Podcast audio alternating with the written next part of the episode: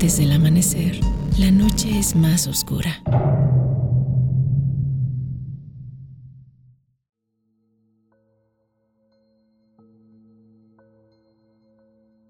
Hola y bienvenidos a Yowali.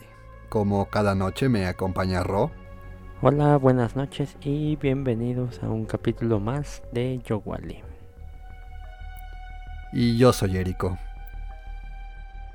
Hoy hablaremos de una anomalía que ocurre en nuestro país. Para quien no lo sabía, pues somos mexicanos. Y este es un lugar lleno de mitos y misterios y es conocida como la zona del silencio. Mucha gente compara esta pequeña zona al norte del país con el Triángulo de las Bermudas, por los misterios que han ocurrido en este lugar. Y bueno, pues veamos un poco más acerca de ellos.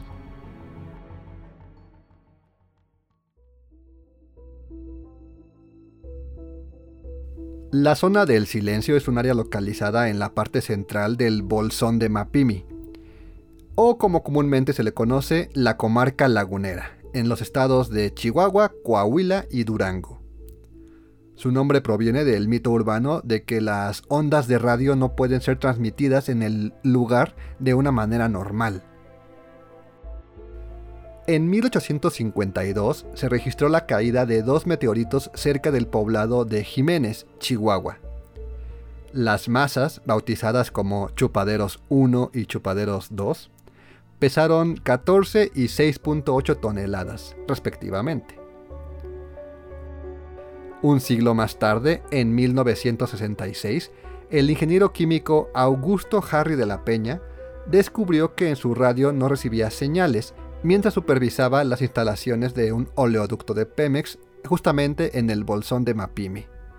Y se dice que fue él quien bautizó este lugar como la zona del silencio debido a este extraño fenómeno.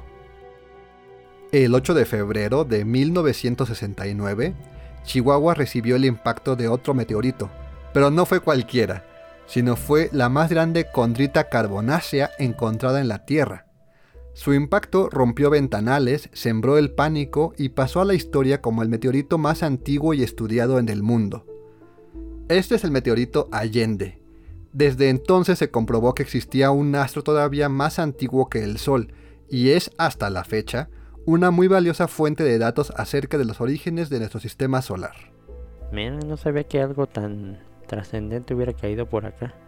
Bueno, no por acá por donde estamos, pero en el país. Sí, por los compuestos de la que está hecha esta piedra espacial, pues se descubrió muchas cosas del origen del, sistema solar y de diferentes lados del, del universo.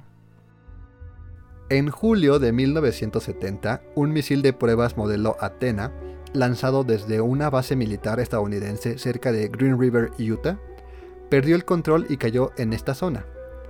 El cohete transportaba dos pequeños contenedores de cobalto 57, un elemento radioactivo.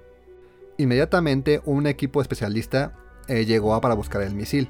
La búsqueda por tierra y aire duró tres semanas más o menos. Cuando finalmente se localizó el cohete, se creó un corto tramo de vía férrea para sacar los escombros y además embarcaron varias toneladas de tierra, mm, pues justificando de que estaba contaminada.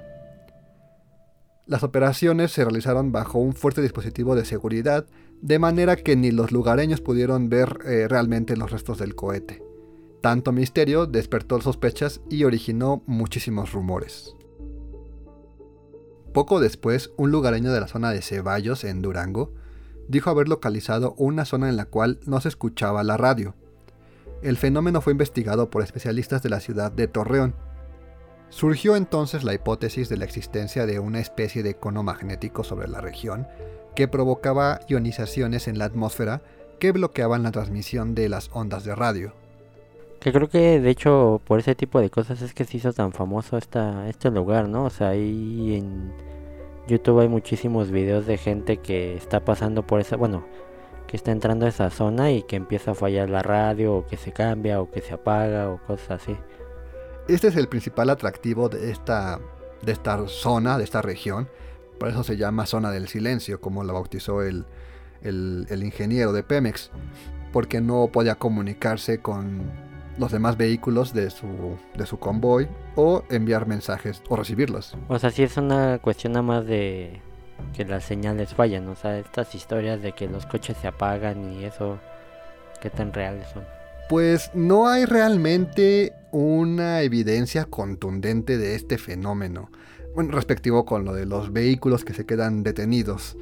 Eh, hay muchos que argumentan que los relojes incluso se detienen, que empiezan a ir más rápido o que van hacia atrás, em, que fallan las comunicaciones.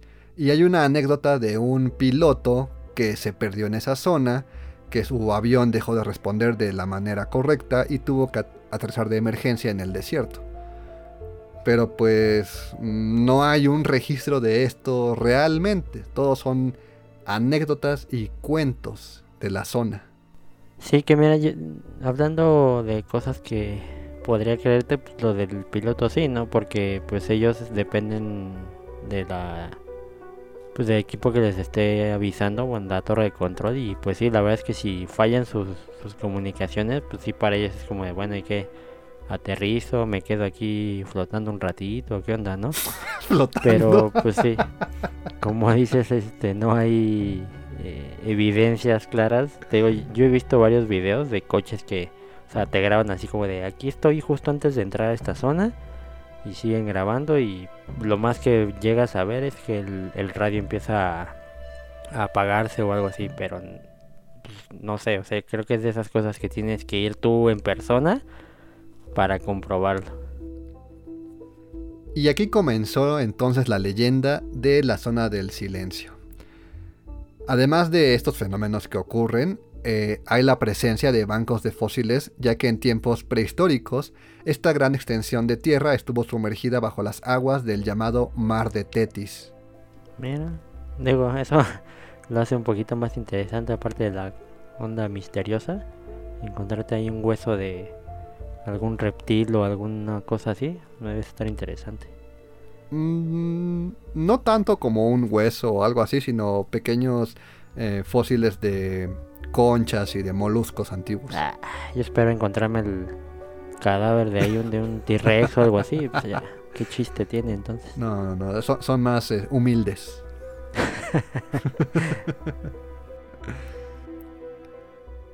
También se encuentran áreas con gran concentración de fragmentos de aerolitos, ya que se reportan hay mucha caída de meteoritos en la zona por algún motivo. Muchos lo atribuyen a que es parte del misterio de las ondas de radio y otros investigadores han dado como la teoría de que en el subsuelo hay una gran masa de metales que generan este fenómeno. Mm, suena lógico. Bueno, se supone que todas estas ondas se manejan por por campos magnéticos y pues sí, si tienes una zona totalmente llena de, de metales que lo están atrayendo, pues se entiende que estén cayendo seguido meteoritos. Y pues además de que la flora y fauna es como un poco especial, es muy específica de la zona, es endémica y por eso también es como muy particular que no hay otro tipo de vegetación o animales en, en otras zonas, solamente aquí se concentran. Pues, eso está raro también. y bueno, todo esto sirvió de base para conferirle al área características sobrenaturales e inventar una serie de mitos. Desde los más absurdos, de que cuentan que al entrar a la zona del silencio no se podían eh, escuchar conversaciones de otras personas, y hasta la idea de que en el lugar eh, hay una base de aterrizaje extraterrestre. Ok. Así creció la fama y el número de visitantes a la, región. Los charlatanes tomaron ventaja de esta situación y ofrecieron excursiones masivas a la zona en búsqueda de experiencias paranormales. wow. Es que, bueno, eso, eso sí creo que son de las cosas que pueden pasar en cualquier parte del mundo, pero sabemos que en, en México de todo, de todo hacen un negocio. Entonces no, no me sorprende tanto, pero pero pues, digo, ¿cuánto te pueden cobrar por darte el recorrido? ¿Y qué te, o sea, qué te pueden decir? De, ah, mira, por acá se oyen cosas, o por acá pasa esto. O sea, porque, pues, de- insisto yo con la parte de las, este, los campos magnéticos, pues si te dicen, ay, tráete tu, tu brújula, pues sabes que obviamente si hay presencia magnética, pues va a fallar y va a estar como loco y ya te van a decir, no, es que eso es porque hay aquí un fantasma y cosas así, pues. pues no. Bueno, realmente no conozco el precio de estos viajes, pero sí se hizo una zona bastante turística.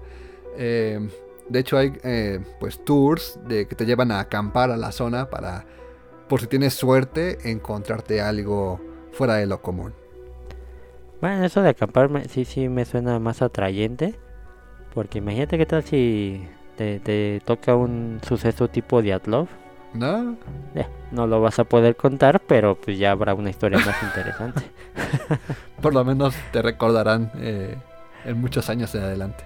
O puedes correr con la suerte de ser uno de los Yuris, que fue el único que sobrevivió. Mm.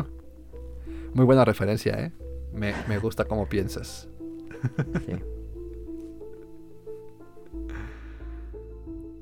Y bueno, también va mucha gente a cazar eh, ovnis o a celebrar extravagantes ceremonias para recargarse con la energía del universo. Pues lo de los ovnis, bueno, creo que hay muchos lugares que hacen que hacen lo mismo. Entonces eso se entiende y lo de recargarse, pues eh, suena bien. Es como lo que llegan a hacer en, las pirámides o lugares así, pues yo creo que está chido también.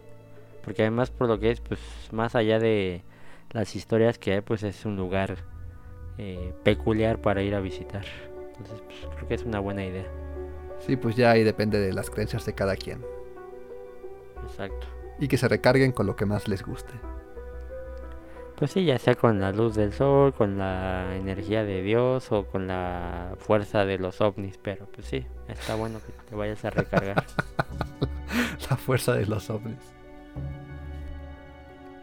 Y pronto surgió una versión de que justo al otro lado del mundo, en algún lugar del Tíbet o de Nepal, existía una zona con las mismas características, por lo que se consideró eh, a la zona como un polo donde se concentraba la energía terrestre.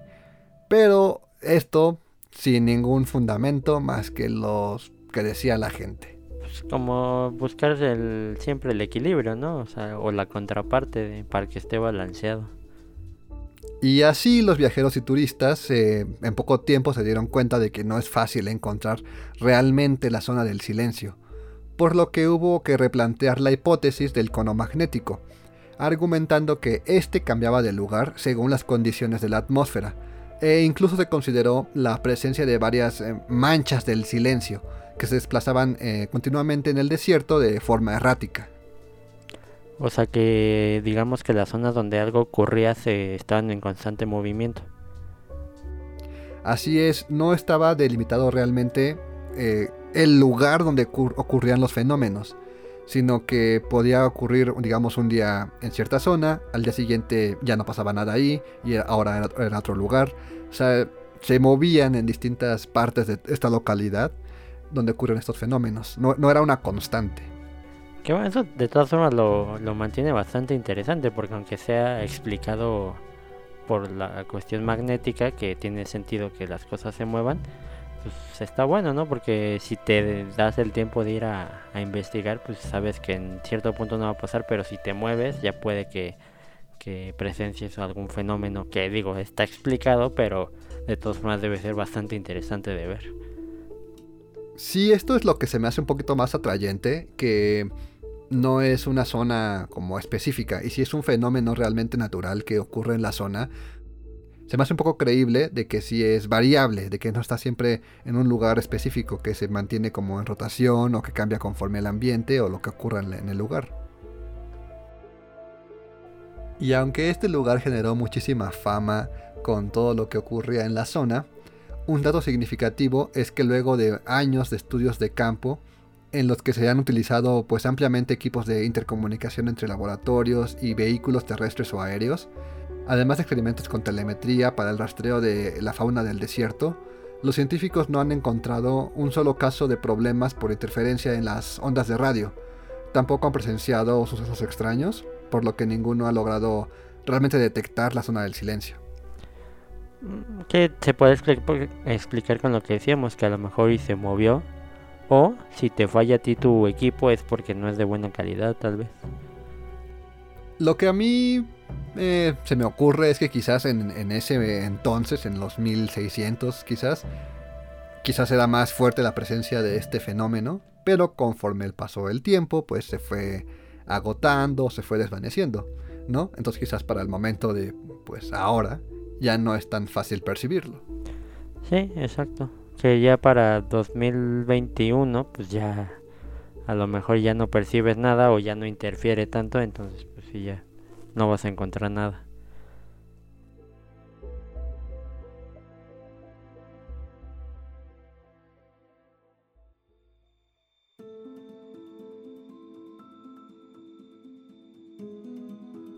Así es, Ro. Este es el misterio de la famosa zona del silencio. Se hizo un lugar pues turístico y hay demasiadas anécdotas al respecto. Muchos cuentan que existen seres, pues, humanoides, por así decirlo, que se le aparecen a las personas de noche, que gente que tiene problemas con su vehículo porque se les detuvo por la misma zona, que se le aparecen igual grupos de dos o tres personas que los ayudan a salir del problema, pero que después desaparecen de algún modo, de la nada. Mira, esa, esa última parte no me la sabía. Eso está bueno. Pues sí, pero... Ajá. No sé si como con, con la intención de mantener el, esta idea de que es un lugar misterioso, incluso sea gente de ahí que nada más le hacen al cuento para mantener el misterio. Un tipo de Scooby-Doo. Ándale. sí, no, no pensé en eso de los pobladores, pero puede que sea bastante convincente que para mantener la zona pues turística e interesante hagan algún tipo de maniobra especial para llamar la atención. Que digo, no, no lo veo tan mal porque pues es algo algo inocente, o sea, nada más es como para que la gente siga yendo. Digo, malo que ellos fueran lo que, no sé, le hacen algo a tu coche y luego te cobraran, ¿no? Por arreglártelo o alguna cosa así. Ah, pues sí, inocente, entre comillas, porque pues no creo que le hagan daño a alguien, pero pues como que mata la ilusión de la zona misteriosa. Pues sí, o sea, si ya te enteras que son que es la gente de ahí, pues sí ya sería como, ah, son estos güeyes, pues ya qué chiste. Pero mientras no sepas y tengas como la ilusión, digamos, pues te lo vas a seguir creyendo, entonces está bueno. Ah, además también pienso que son simples inventos, o sea, esta parte de los humanoides, eh, ya que no sé, ponle que vas y no encuentras nada y es como de, ah, no, no, sí, la zona y me encontré unos marcianos y, no sabes, como para aumentar tu, tu historia en la, en la zona.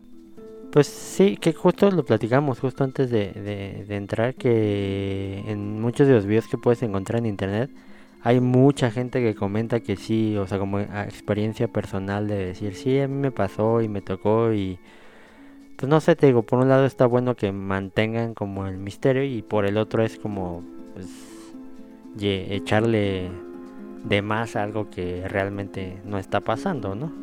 Entonces prefieres que inventen cuentos totalmente falsos para que no muera el lugar.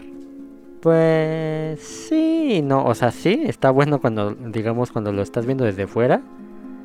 Pero ya si voy yo y veo que me quieren ver la cara y me están mintiendo, es como de, no, ya, ya no les creo nada. Pero mientras esté totalmente ajeno, es como, o, o, es, o es sí o es no. O sea, pues sí. No, eh, eh, no, es hasta que, hasta que te convenga. ah. No, yo, yo estoy en contra de que hagan estos, estas prácticas para solamente llamar la atención.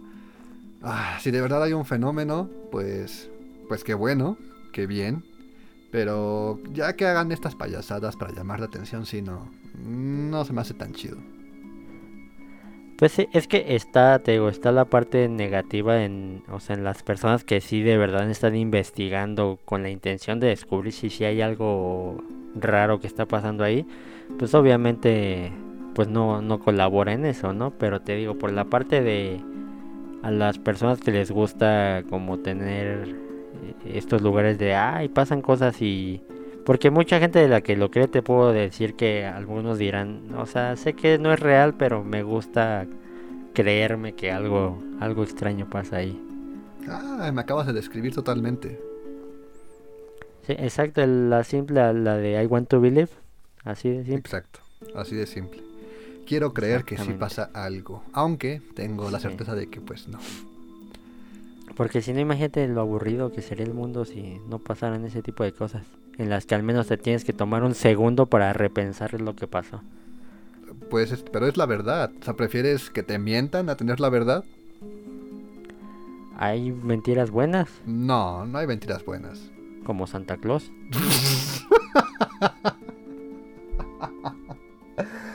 y el Krampus, ¿no? También es bueno.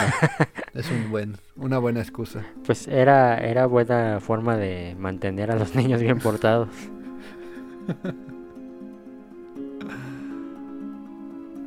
En conclusión, podríamos decir que es una zona curiosa, anormal, y que probablemente sí hay un fenómeno ocurriendo ahí, pero no paranormal, sino de algún tipo, pues, más de la naturaleza del, del lugar. Sí, totalmente de acuerdo. O sea, algo pasa, pero no es una cuestión de ovni ni fantasma, sino por la zona por lo que cayó ahí, por las, la forma en que está, en que naturalmente se formó. Exacto. Es que pasan fenómenos que sí te digo, o sea, lo que yo decía hace rato, pues, debe ser muy interesante de verlos, pero que sabes que tienen una explicación. Sí me gustaría visitarlo para pues comprobarlo en carne propia, ¿no? Y ojalá, ojalá no, no, aparezca un, un monigote disfrazado de, de algo para espantarnos de por la noche. Pues sí, digo, ya si, si llegamos a visitarlo y se nos aparece algo, pues ya les contaremos nuestra experiencia. Y con esto concluimos la programación de hoy. Entonces amigos, si ustedes conocen alguna zona misteriosa en su país o de aquí de México, pues nos las pueden compartir a, a donde Ro. Nos pueden escribir a todas nuestras redes que estamos en Facebook, en Twitter y en Instagram. Estamos como Yowali Oficial, Y-O-U-A-L-I Oficial. Y pues sí, nos pueden escribir, eh, comentarnos si conocen algún lugar así. Eh, de preferencia si está en la Ciudad de México para que nos sea más fácil poder ir a visitarlo, estaría bueno. Y también nos pueden escribir directamente a nosotros. A mí me encuentran en las mismas redes como Rob1509, RWV1509 y a ti, Erico. A mí pueden encontrarme únicamente en Twitter como arroba erico-bajo. Esto es arroba E-R-I-C-K-H-O-bajo. Compártanos si conocen algún lugar eh, misterioso, paranormal, extraño, para que podamos, si quieren, hablar de ello y nos lo pueden hacer saber a través del hashtag YoWally para que podamos verlo. Y pues sí, muchas gracias por seguirnos escuchando. Estamos en nuestra segunda temporada, capítulo 14. Y recuerden, nos pueden escuchar todos los sábados a las 8 de la noche en cualquier plataforma que escuchen ustedes su podcast. Y nos escuchamos la siguiente semana. Que estén muy bien, cuídense y bye.